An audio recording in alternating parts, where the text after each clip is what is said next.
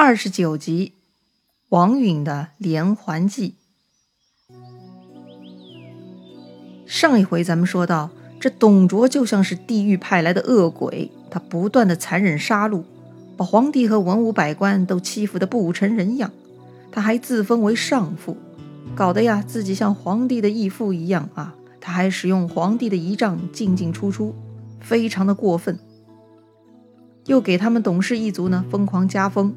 不论老幼，都纷纷列侯，把朝廷的封爵啊搞得像朋友圈发红包一样，随便谁都派发。最过分的是他的变态杀人法，就是呢要牢牢镇压百官，令他们俯首帖耳。俗话说，哪里有压迫，哪里就有反抗啊！这官员们过着提心吊胆的非人生活，那实在是太难受了。董卓呢？几乎天天上演杀鸡儆猴的把戏，他吓唬了猴子们还不够，时不时呢还从猴群当中捞出几只猴子一一杀掉。这天，董卓在沈台办酒席，又当众砍掉了司空张温的脑袋。司空可是非常高级的官员，到了汉献帝这个时候啊，他已经是三公之一了。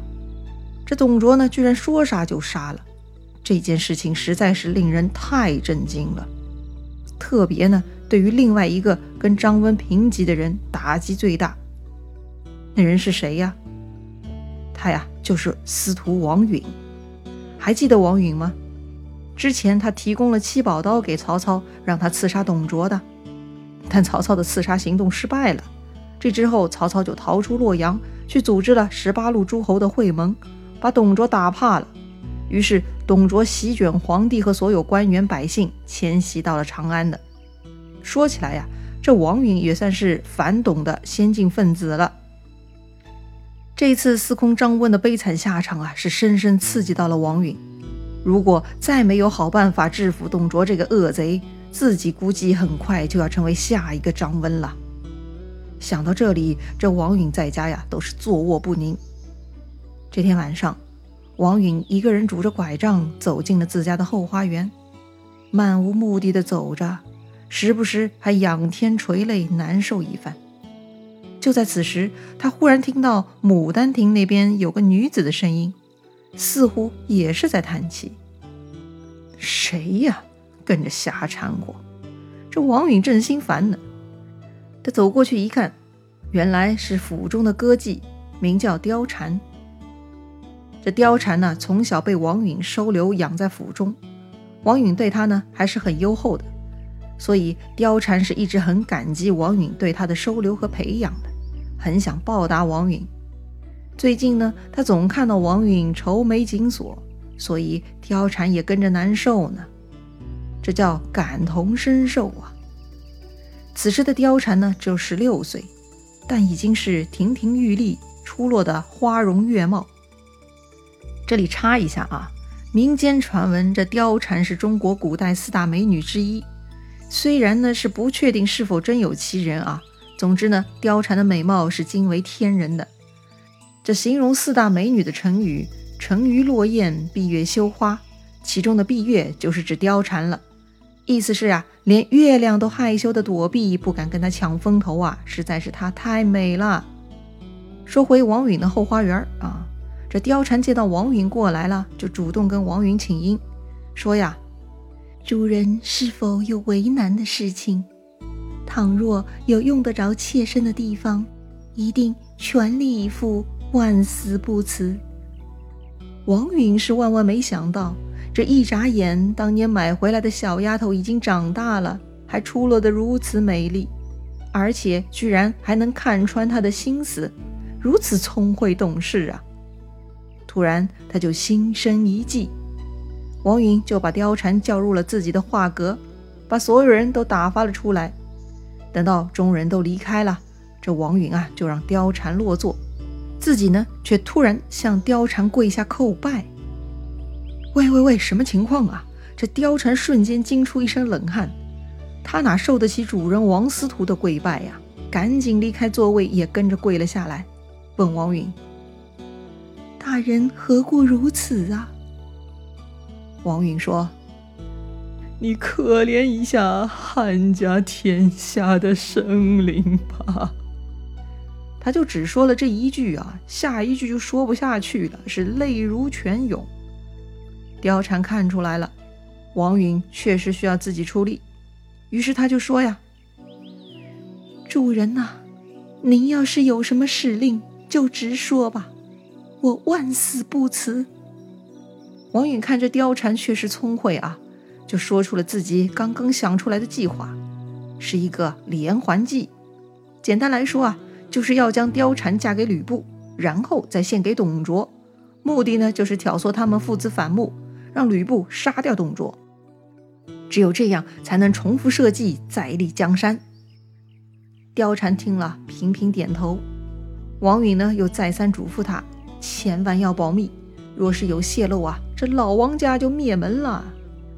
貂蝉非常给力啊，他向王允承诺，如果事情不幸败露。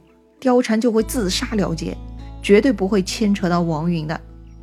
既然密谋好了，那就说干就干吧。第一步要把貂蝉嫁给吕布，怎么嫁呢？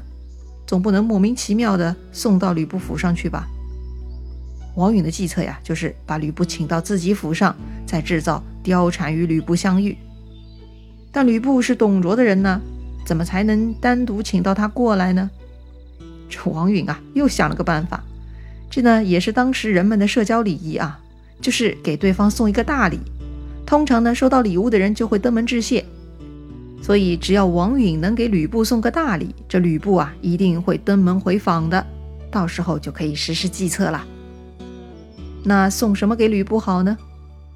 这王允还是颇有家资啊，他拿出了家里珍藏的几个大明珠，找能工巧匠啊，做了一顶金冠。嵌上这些大明珠，哎呀，这个金冠是做的非常精致豪华。他呢，偷偷派人送去给了吕布。吕布很欢喜啊，果然就亲自到王允家来道谢了。王允已经精心准备好了美味佳肴，就等吕布过来了。要说吕布收到王允的礼物啊，就早知道王允想拉拢他，所以呢，他也挺得意的。到了王允家啊。他没想到老王非常客气殷勤，直接把吕布请到了后堂，还让吕布上座。吕布虽然心里很享受，但表面上呢还是装腔作势啊。他说：“我吕布只是丞相府的一个家将而已，王司徒，您可是朝廷大臣呐，怎么能让我上座呢？”王允却假装严肃地说。方今天下别无英雄，只有将军了。我王允并非敬重将军之职，是敬重将军之才呀。这个马屁拍的是响当当啊！哈哈哈，吕布觉得很爽。于是呢，这两人就开始喝酒了。王允啊，虽然贵为司徒，却没有一点架子，一个劲的向吕布劝酒。不断的说好话，奉承吕布和董卓。吕布是从来没有听到过这么高级的官员说自己这么多好话，实在是太舒服了，被王允捧得呀，有些飘飘然了，十分愉悦。就这样啊，他俩相聊甚欢，吕布也喝得差不多有些醉了。王允呢，就让人叫出了貂蝉。此时貂蝉已经精心打扮过了。加上本来就是国色天香、姿色过人，更是美不胜收啊！这吕布是看呆了，这这是仙女下凡吗？这谁呀？王允就笑眯眯的给他介绍了：“这是小女貂蝉也，我王允承蒙将军错爱，就像自家至亲一样。”所以介绍女儿与将军相见。在当时啊，只有交情很深厚的两家呢，才会介绍家里的女眷给对方。王允的言下之意啊，就是要跟吕布交好，当自己人一样。接着，这王允就安排貂蝉给吕布添酒了。书上说呀，貂蝉送酒与布，两下眉来眼去。是啊。貂蝉此时已经上岗了，他的第一个任务就是来勾引吕布的。可不得眉来眼去吗？吕布呢，魂儿都被勾走了，对着貂蝉的媚眼是怎么也看不够啊。这个时候，王允假装喝醉了，他就对貂蝉说呀：“孩儿请将军再痛饮几杯呀，咱们一家都靠着将军哩。”吕布听了是哈哈大笑，这简直就是人生的巅峰体验呐！他就请貂蝉一起坐下，但貂蝉呢却又扭捏作态，假装要回内堂。是啊，在那个时候，正经人家的正经姑娘是不会入席跟男人们喝酒的。但这个时候，王允又说了：“将军是我的挚友，孩儿便作何妨？”于是，这貂蝉就勉为其难地坐在王允边上，而色鬼吕布呢，此时是已经完全控制不住自己了，两眼就直勾勾地盯着貂蝉。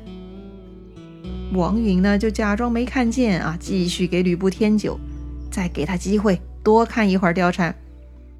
再几杯酒下肚，王允目测这吕布的魂魄啊，估计已经被貂蝉收走了，可以收杆了。于是王允就指着貂蝉对吕布说：“吾欲将此女送与将军为妾，还肯纳否？”吕布一听，真的吗？他都怀疑自己幻听了，没听错吧？这般天仙的美女就送给我了。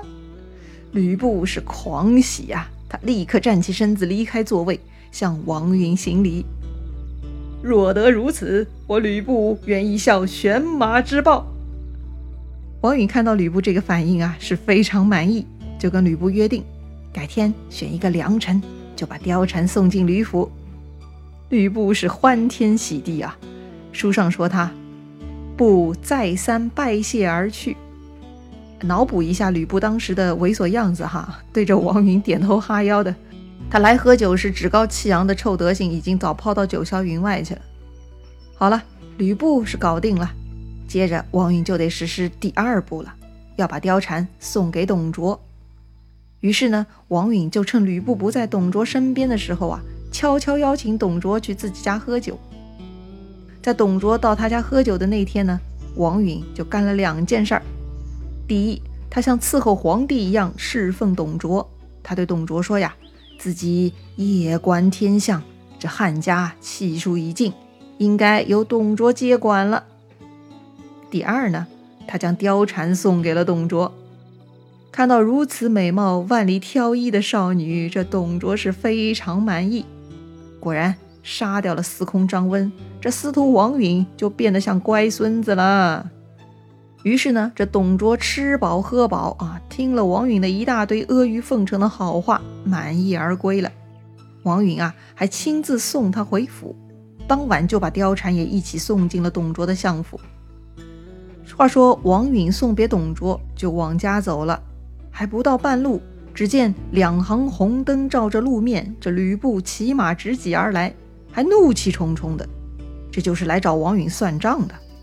这吕布啊。一把揪住王允的衣襟，厉声问道：“司徒既貂蝉许我，今又送于太师，是何道理？”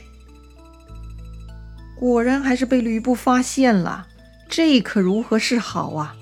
难道王允真的要被吕布拧下脖子吗？咱们下回再聊。